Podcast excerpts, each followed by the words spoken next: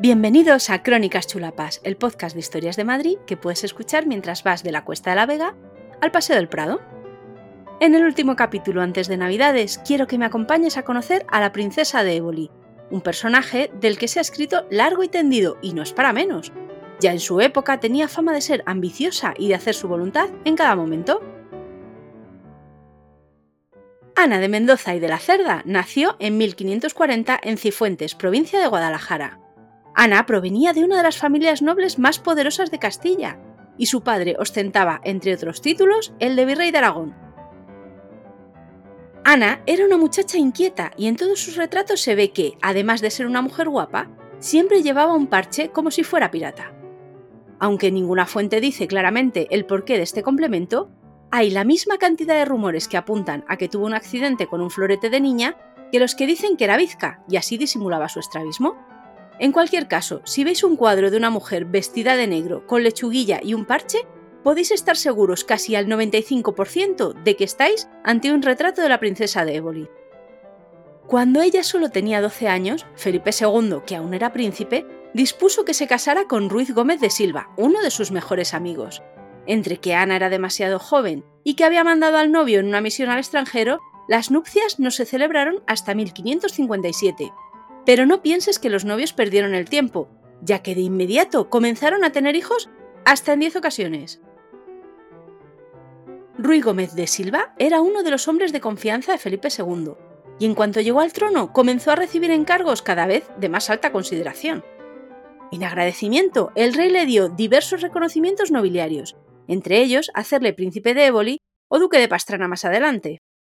La influencia de Ruy Gómez de Silva en la corte era tan grande que se llegaron a hacer facciones enfrentadas entre sus partidarios, llamados ebolistas, y los del duque de Alba, llamados albistas.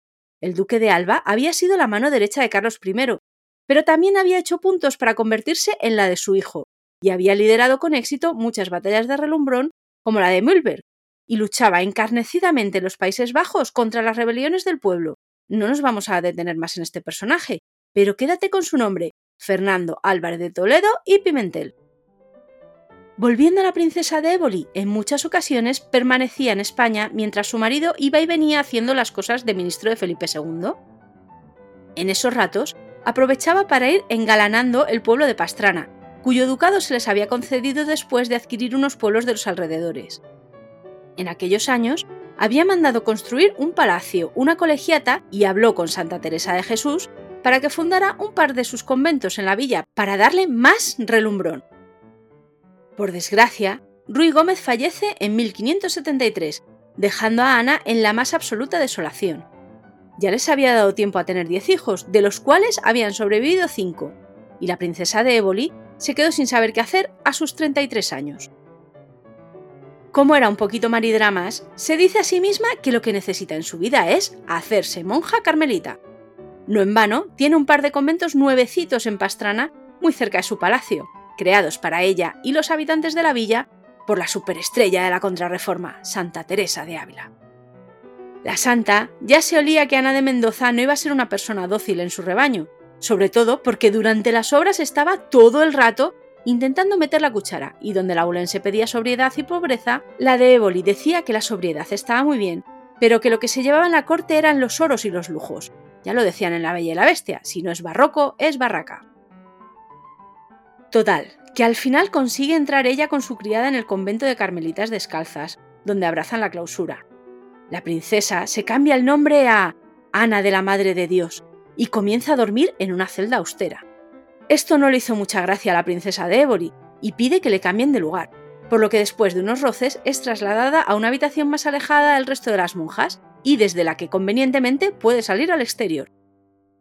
Dentro de sus exigencias también ordena que se le construyan unos armarios para meter sus vestidos de civil, porque el hábito carmelita está bien para un rato, pero ir de marrón todo el día podía ser algo monótono. Como supones, tanto el resto de hermanas como Santa Teresa acaban hasta el cilicio de ella, y de un día para otro abandonan el convento, dejando solo a la de Éboli con su sirvienta, y se fueron a fundar otro convento a Segovia. Menuda era la de Ávila. Felipe II tuvo que intervenir y le pidió al aristócrata que dejara de molestar a las monjas, Así que, ni corta ni perezosa, metió todas sus cosas en baúles y se marchó para Madrid. que estaba dando sus primeros pasos como capital del reino. Ana se instaló en un palacio que quedaba muy cerca del Alcázar. Este edificio, hoy desaparecido, daba a la calle de la Almudena y podéis ver una placa que recuerda su emplazamiento. Ya en la corte, Ana de Mendoza entabla relaciones con Antonio Pérez, que era secretario de Felipe II. Con relaciones, quiero decir relaciones bíblicas, pero también relaciones para conspirar. Antonio Pérez era un hombre de confianza del rey, y la gente de su época le describía como demasiado curioso en el vestir, rico y odorífero. Yo tampoco entiendo muy bien la descripción, pero me lo imagino repeinado y bañado en Brumel, calle mayor arriba, calle mayor abajo. ¿Y qué quería esta pareja? En primer lugar, emparentar a los hijos de los príncipes de Éboli con los herederos de Portugal. En segundo lugar, quitarse de en medio a don Juan de Austria, que era medio hermano del rey y que había triunfado por todo lo alto en la batalla de Lepanto, y como premio le habían hecho gobernador de Flandes, donde, como recordaréis, habíamos dejado al duque de Alba.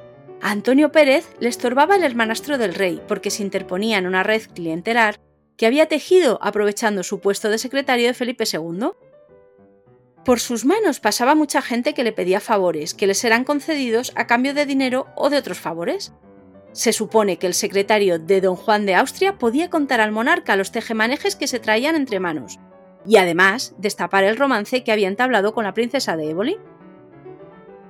Sea como fuere, Antonio Pérez tenía claro que quería quitarse de en medio a Juan de Escobedo, así que comenzó a comerle la oreja a Felipe II diciéndole que su hermanastro iba a traicionarle, que estaba intentando crear en Flandes un reino independiente desde el que hacerse fuerte y quitarle el trono de España y un montón de cosas más.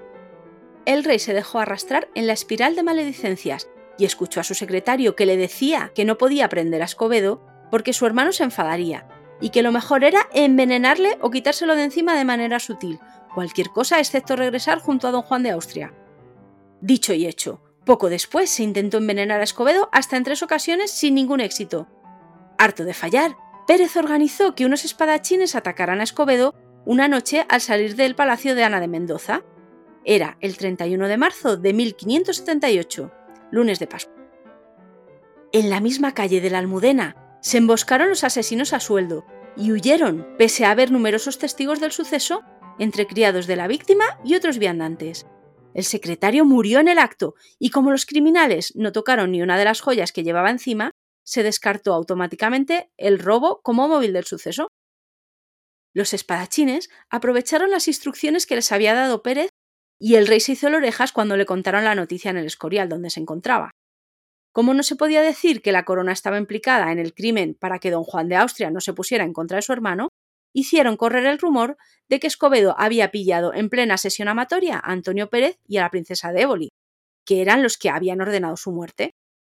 A Felipe II le venían muy bien estos rumores, porque alejaban la sospecha de su persona y le hacían quedar bien con su hermanastro, aunque después confesó no solo estar al tanto del crimen, sino haberlo ordenado y consentido. El rey protegió a Antonio Pérez y dijo que su secretario era inocente de la muerte de Escobedo, la tranquilidad para Pérez y Éboli duró poco, porque don Juan de Austria no tardó en morir de tifus en Flandes, y se le remitieron las cartas que se había estado enviando con don Juan de Escobedo. En ellas Felipe II no solo descubrió que su hermano nunca había pensado en traicionarle, sino también que sospechaba que Antonio Pérez se traía algo entre manos. El 28 de julio de 1579 mandó prender a Antonio Pérez, y cuando los alguaciles se presentaron en su casa, tambaleó y no tenía fuerzas para vestirse, según decían informes de la época. A la vez, detienen a Ana de Mendoza y comienza su periodo de reclusión que durará 20 años, hasta su muerte. Ese 28 de julio de 1579 le mandan al Torreón de Pinto, una villa a 22 kilómetros de Madrid, acusada de traición, pero sin especificar mucho en qué consistía esa traición. Hay quien dice que era por los tejemanejes que se traía entre manos para que sus hijos se casaran con herederos portugueses. Y hay quien dice que no era una persona cómoda en la corte, debido a que pertenecía a una de las familias castellanas más poderosa, los Mendoza, ya que se negaba a plegarse a las órdenes del rey. Sea como fuera, nunca pidió disculpas y acató la sentencia no sin dejar algunas cartas llenas de insultos a diferentes personajes de la corte. Un año después de empezar su cautiverio, es trasladada al castillo de Santorcaz, donde sigue enclaustrada y en 1581 ya regresa a su palacio en Pastrana, donde permanece hasta su muerte en 1592. acompañada de su hija y de dos criadas, sin poder salir a la calle ni hablar con nadie. ¿Y qué pasó con Antonio Pérez? Los amigos del exsecretario del rey lograron su liberación poco tiempo después para volver a ser apresado en 1585 con cargos de tráfico de secretos y corrupción, por lo que fue condenado a dos años de cárcel y una multa. En 1590 fue torturado y confesó el asesinato de Escobedo, las relaciones con Ana de Mendoza y probablemente la muerte de Manolete. Cita no textual. Ese mismo año, ayudado por su esposa, Antonio Pérez escapó a Aragón y se acogió a la protección de los fueros. De allí dio el salto a Francia y luego a Inglaterra, donde puso en marcha el ventilador de las fake news y se dedicó a exagerar cualquier cosa que hubiera pasado en España, contándola mil veces peor y comenzando la leyenda negra contra Felipe II. Es posible que nunca sepamos lo implicada que estaba la princesa de Éboli en toda esta conspiración, y hasta qué punto se la encarceló por ella o por no dar su brazo a torcer. Aquí acaba la crónica chulapa de hoy sobre Ana de Mendoza y la muerte de Juan de Escobedo. Si te ha gustado, dale a like a este episodio y suscríbete porque las crónicas chulapas volverán en un par de meses y así recibirás la alerta. La curiosa parlante que escribe, locuta y monta este podcast se llama Patricia Tablado y te espera muy pronto para contarte más historias de Madrid.